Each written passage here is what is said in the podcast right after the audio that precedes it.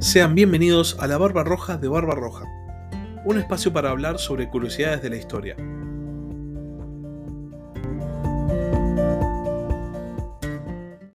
Hola a todos, sean bienvenidos una vez más a Ajedrez Mundial. Como ya saben, la sección de política internacional del podcast La Barba Roja de Barba Roja.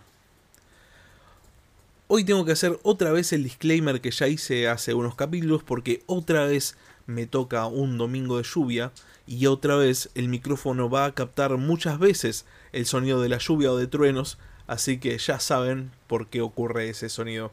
Es otoño, es, suele ser temporada de lluvias, así que lo más probable es que sigan habiendo domingos de lluvia y por ende voy a tener que seguir haciendo este disclaimer. Ahora sí vamos a pasar a, a, los temas del capítulo.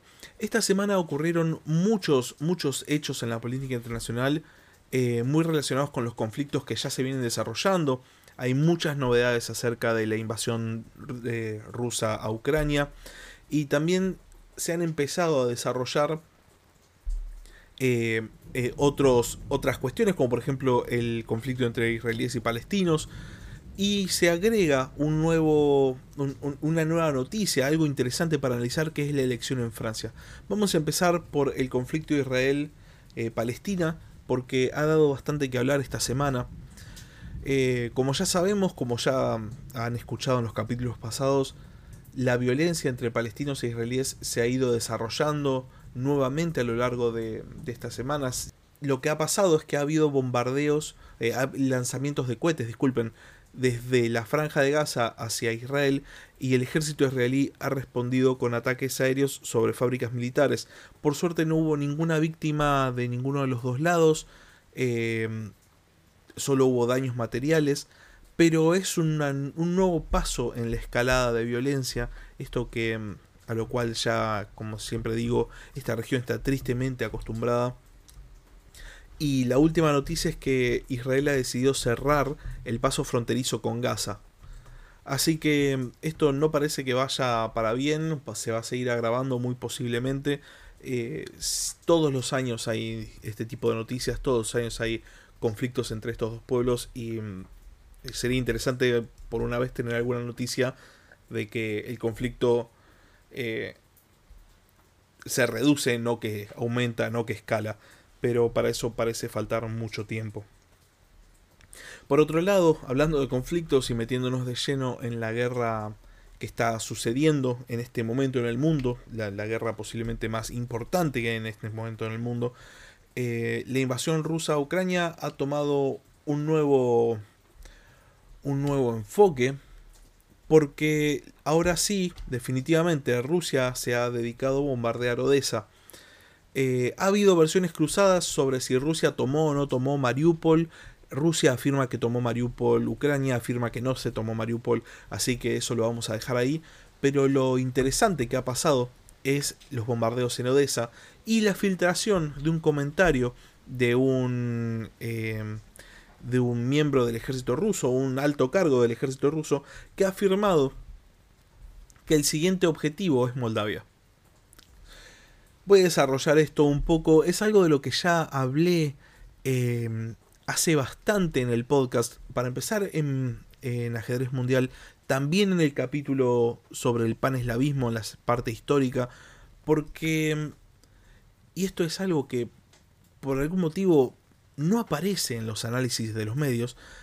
Pareciera que el objetivo final de Rusia es definitivamente realizar una anexión de todas estas regiones rusoparlantes. Recordarán que en algún momento les comenté un poco acerca de, del origen de las poblaciones rusoparlantes. Tienen un origen muy claro que es la política colonial primero de los zares y después la política de rusificación de la Unión Soviética.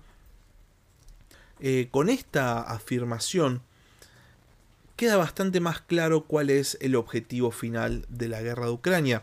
Eh, este hombre, Rustam Minekayev, dice que el objetivo final de Rusia es crear un corredor en todo el sur ucraniano, un corredor que una el territorio de la Federación Rusa con Crimea y con Transnistria. vamos a repasar un poco cuál es la historia de esta región de Transnistria, por qué es importante para Rusia y por qué ha sido importante a lo largo de la historia. Porque tiene eh, una, una particularidad toda la región de Moldavia. Hay una franja eh, de territorio que queda entre el río Danubio y el río Dniester, que es básicamente las fronteras entre el mundo mediterráneo y el mundo de la estepa. Históricamente ha sido una frontera entre civilizaciones. Como ya sabemos, las civilizaciones mediterráneas generalmente se han quedado, salvo colonias griegas en el Mar Negro, generalmente se han quedado al sur del Danubio. Esto es una frontera natural que inclusive eh, cuando se delimitaron en la temprana era imperial romana los límites del mundo romano, el Danubio funcionaba como una barrera. Es un río muy caudaloso y funcionaba como una, una barrera. Los pueblos al sur del Danubio eh, estaban muy relacionados con el mundo griego. Los pueblos al norte del Danubio carecían de esta, de esta influencia y quedaban por fuera. Eran mucho más eh, digamos, desarrollaron una cultura más propia, mucho menos eh, relacionados con Grecia y por ende después mucho menos relacionados con Roma. Todos los imperios, todos los reinos que vinieron después mantuvieron de alguna manera fronteras similares, usando el Danubio para empezar y después, a medida que progresaba el medioevo, los montes Cárpatos al norte, eh, como la otra barrera. Y es en esta franja entre el Danubio el Dniester y los Montes Cárpatos, que se crea lo que se llama el Principado de Moldavia. En la Edad Media, específicamente en el siglo XIV, ya casi terminando la Edad Media, el rey Luis I de Hungría crea este, este estado, lo crea como un estado vasallo del reino de Hungría, un reino muy poderoso de la Europa medieval. Lo crea para frenar el avance de los mongoles. Entonces, desde un primer momento, esta región, Moldavia, tiene un carácter de frontera y un carácter de, freno. El que controlaba esta, este lugar tenía fácil acceso a la estepa o, si se controlaba del otro lado, tenía fácil acceso a el Mediterráneo oriental. Por eso no es de extrañar que a medida que fue creciendo el imperio ruso, esta región fue vista casi como una necesidad. Hay teorías eh, que andan circulando bastante en muchos videos, también es algo que no se ha comentado por algún motivo en los medios, pero es interesante de ver, andan circulando mucho en videos de YouTube y cuestiones por el estilo les recomiendo muchísimo investigar, que dicen que la guerra eh, de Putin, básicamente la invasión rusa a Ucrania, tiene un trasfondo geográfico. Que para Rusia es vital volver a conseguir estas fronteras naturales, porque Rusia, al ser básicamente una enorme planicie, aunque sea hasta los montes Urales, una enorme planicie está geopolíticamente hablando desprotegida. Si Rusia lograra volver a extenderse hasta este punto, que fue el punto de máxima expansión del imperio ruso, entonces Rusia volvería a sentirse segura. Como decía, a lo largo de la historia, esta región fue disputada por potencias al sur del Danubio y por potencias al noreste del Danubio. Principalmente, las dos que más se lo disputaron fueron el Imperio Otomano y la Rusia de los Zares. Eventualmente, con la caída del Imperio Otomano, eh, la, la Primera Guerra Mundial y la Revolución Rusa, esta región quedó definitivamente dentro del marco de la Unión Soviética hasta que a fines del siglo XX, con la disolución de la Unión Soviética, la República Socialista Soviética de Moldavia se declara como independiente. Lo interesante es que cuando Moldavia se declara independiente, lo que pierde es el sur. Eh, el sur, conocido como Besarabia, queda para Ucrania. Y la región de Besarabia hoy en día forma parte del Oblast, que como ya he mencionado muchas veces en el podcast, significa provincia. Eh, básicamente, el Oblast de Odessa. Este mismo Oblast que esta semana fue bombardeado, esta ciudad muy importante del Mar Negro fue bombardeada por Rusia. Odessa no solo es uno de los grandes centros culturales y económicos de Ucrania. Es la ciudad principal de la región sur ucraniana. Y por ende, el intento ruso de conquista más o menos que confirma eh, esta filtración por parte de este señor Minekayev.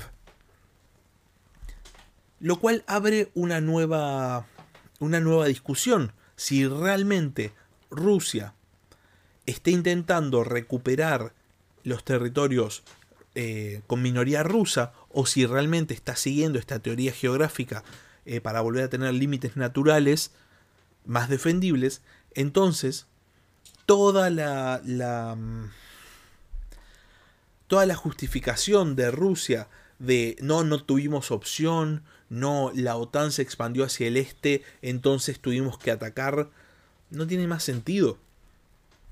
Charlemos un poco con respecto a esto. Ya de por sí, si, eh, si Rusia conquistaba Ucrania hipotéticamente, Ucrania que funcionaba como supuesta frontera entre la OTAN y Rusia, al ser parte de Rusia ya se movía la frontera y Rusia quedaba de vuelta en contacto con la OTAN. Si Rusia encima decide eh, tomar Moldavia, o aunque sea tomar la parte de Transnistria, que significa al este del río Dniester, es una franja muy chiquita, pero, pero no importa. Si Rusia quiere tomar Transnistria o Moldavia, la frontera se corre todavía más hacia el oeste.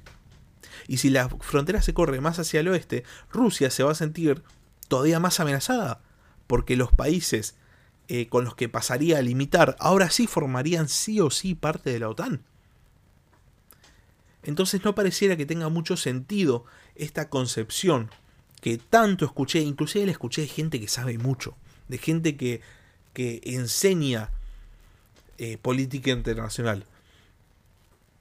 Esta cuestión de que no, Rusia está respondiendo a una agresión de la OTAN porque la OTAN se expandió hacia el este, ya no tiene sentido. Rusia se está definitivamente, lo confirman, eh, para empezar la, la invasión rusa a Ucrania, ¿no? Pero también lo confirma esta nueva información del interés ruso en tomar Transnistria y posiblemente también tomar toda Moldavia, que en algún momento formó parte de la URSS. Si, si Rusia logra esto y se expande hacia el oeste, entonces va a estar en contacto directo con la, con la OTAN. Rumania está justo al oeste de Moldavia. Ya de por sí, Polonia, otro país de la OTAN, porque Rumania forma parte de la OTAN, Polonia está justo al oeste de Ucrania. Entonces, eh, pensemos por un minuto, ¿vale la pena siquiera considerar como válido este análisis de la supuesta amenaza de la OTAN? Es cierto, por otro lado, que Rusia, que es un actor muy fuerte de geopolítica, sobre todo desde un punto de vista de activos militares, eh, no se bancaría, usando un, lenguaje un poco más eh, mundano, no se bancaría tener a la OTAN que se expanda 100% hacia el este y llegue hasta su frontera. Pero por otro lado, si Rusia es la que lleva la frontera hacia el oeste y termina limitando con la OTAN, entonces estamos ante una situación parecida, solo que los, los puntos los plantea Rusia. Tal vez es un poco hora, eh, es, hora de dejar de tomar como válida esta, esta afirmación de que Rusia se está defendiendo de la OTAN y empezar a tratar las cosas como son. Es una política imperialista de expansión. Rusia está, evidentemente, buscando retomar todos estos lugares de minorías rusas, que interesantemente, como ya he, dicho en el podcast y como he repasado hace un ratito, son lugares de población colonial, población implantada, eh, o, es implantación directa, dígase colonos rusos que se asentaron en las regiones, o si no, es por rusificación.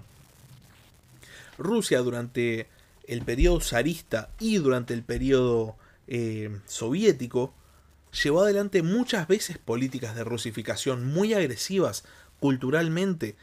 No importaba eh, ni la religión ni, ni, ni, el idioma original, la gente tenía que concurrir a, a escuelas donde estaban obligados a aprender ruso, tenían que formar parte de las instituciones rusas, los hombres tenían que servir sí o sí en el ejército ruso, y tenían que formarse como rusos. Y si no te formabas como ruso, no tenías posibilidad de ascenso social. Y si te formabas como ruso, sí la tenías. Esto, por ejemplo, lo puede confirmar que es, algo que me parece que ya he citado en algún capítulo de, ajedrez mundial.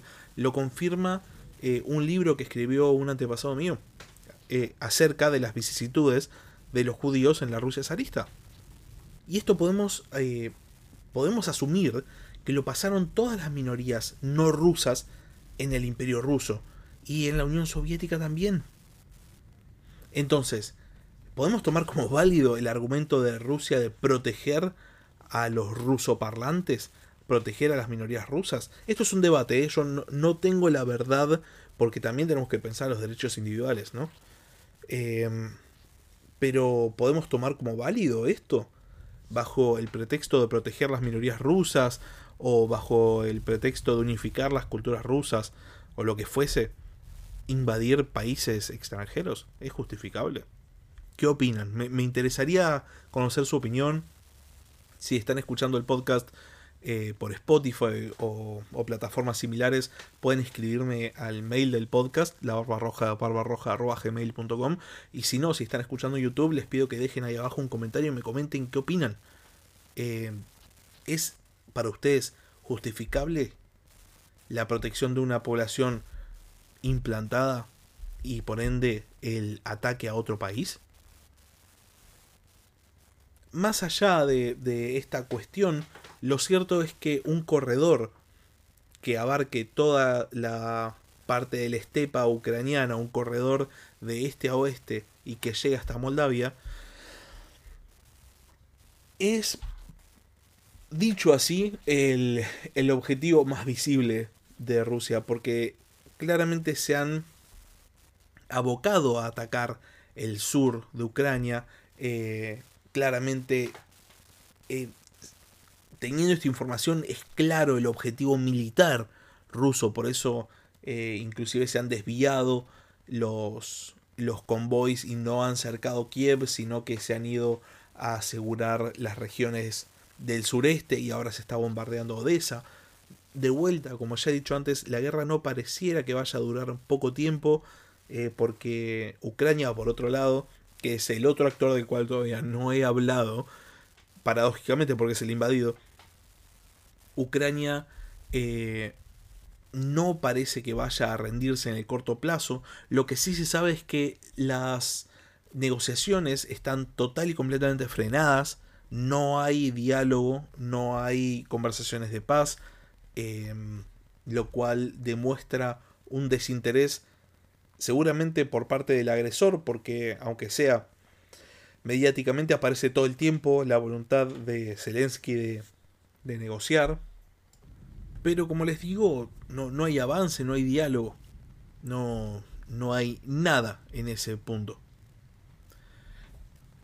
Volviendo un poco al tema de Transnistria y para, redondearlo, Transnistria es una región eh, de mayoría rusa. Moldavia ya de por sí tuvo un proceso de colonización rusa muy importante en la época eh, zarista sobre todo. Muchas ciudades de Moldavia fueron fundadas por rusos como colonias rusas, como islas de cultura rusa dentro de, un, de una región eh, con otro idioma totalmente diferente. Los moldavos hablan, bueno, obviamente moldavo, que es básicamente rumano con ciertas influencias de los idiomas eslavos, producto del dominio ruso.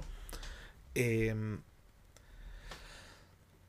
y Transnistria es un resultado de toda esta política de rusificación.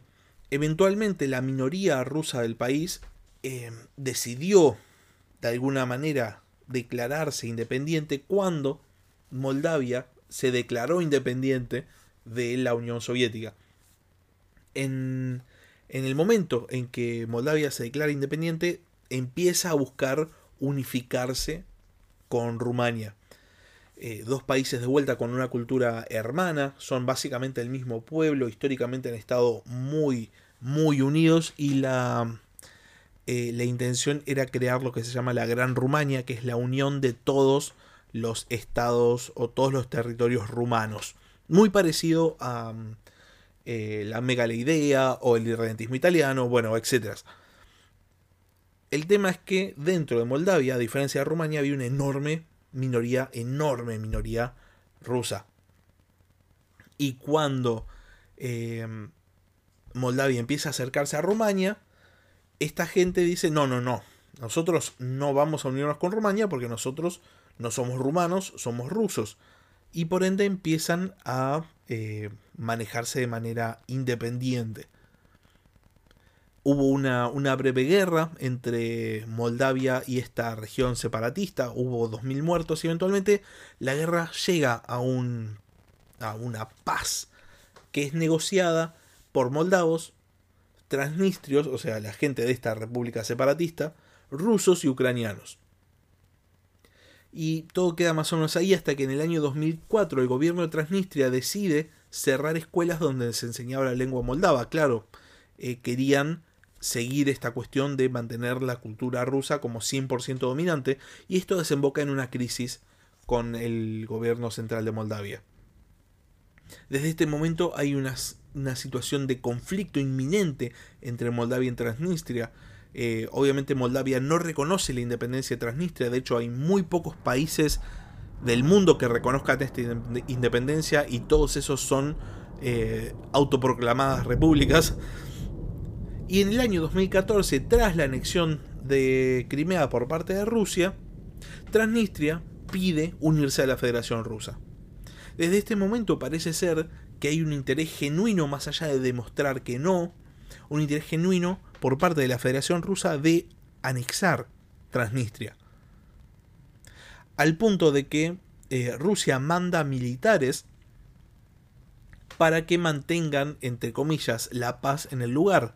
Militares que, por cierto, hace nueve días, eh, perdón, hace ocho días, la semana pasada, el 16 de abril, la Asamblea Parlamentaria del Consejo de Europa reconoció como tropas de ocupación, porque este, esta Asamblea Parlamentaria dice que Transnistria está ocupada al día de hoy por parte de Rusia.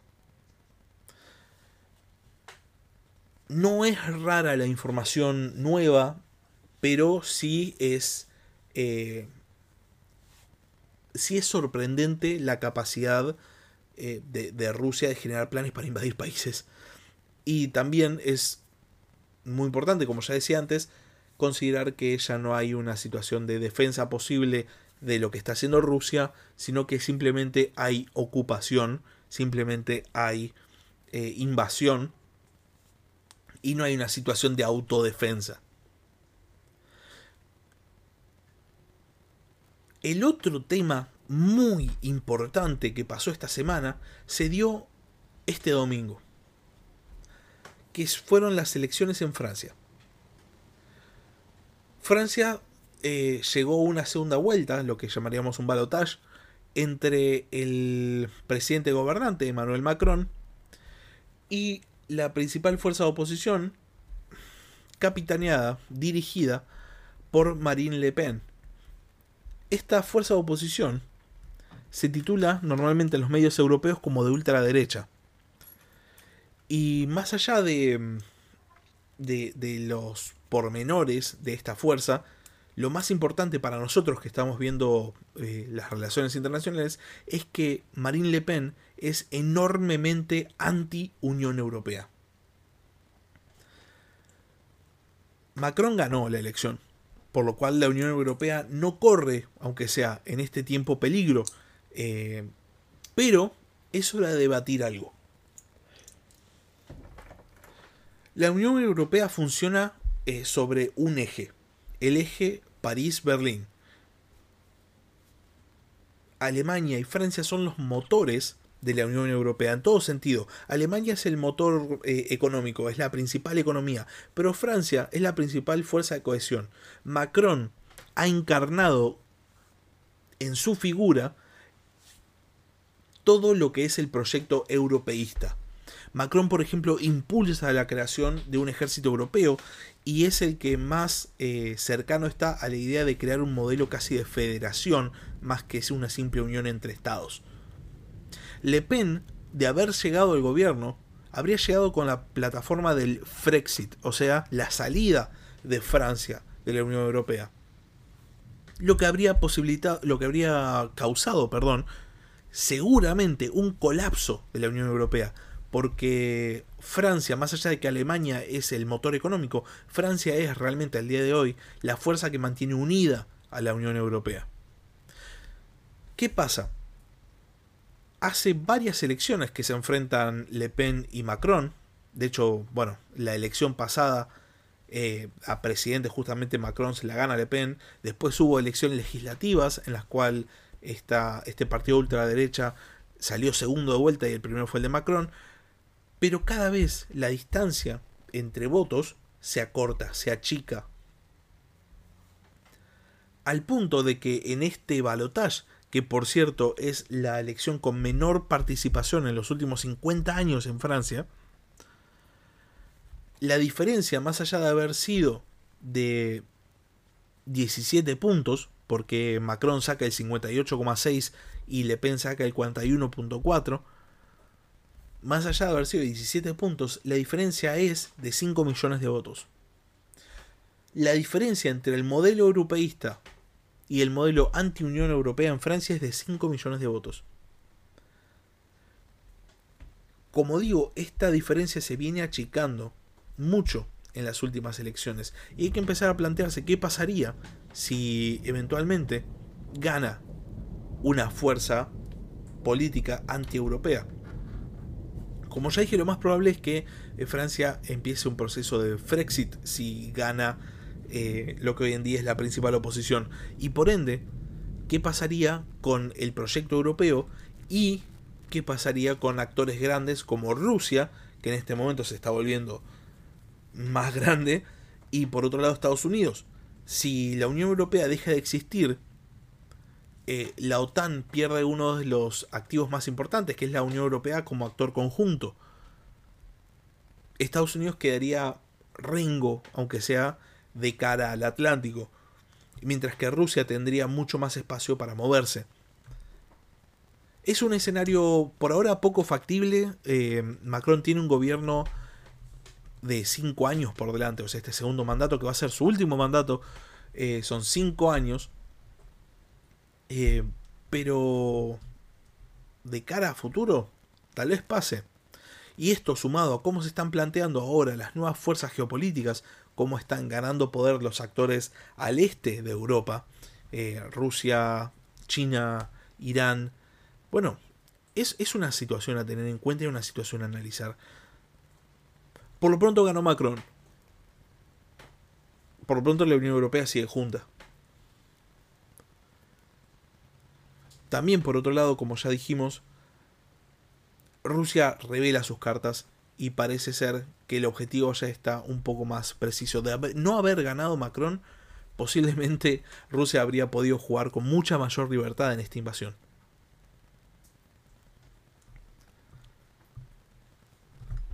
Una vez más, muchas gracias por escuchar este, este capítulo.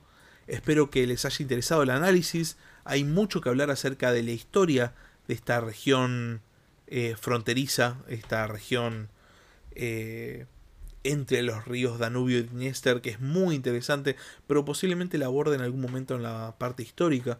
Si es algo que les interesa, es algo que les gustaría escuchar, presten atención porque en algún momento va a aparecer un capítulo al respecto y hasta la próxima.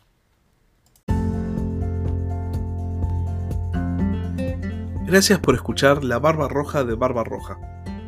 Si tenés algún comentario, si tenés alguna pregunta o simplemente tenés algo para decir, podés escribir un comentario en YouTube o bien podés mandar un mail a la barba roja de barbarroja.gmail.com.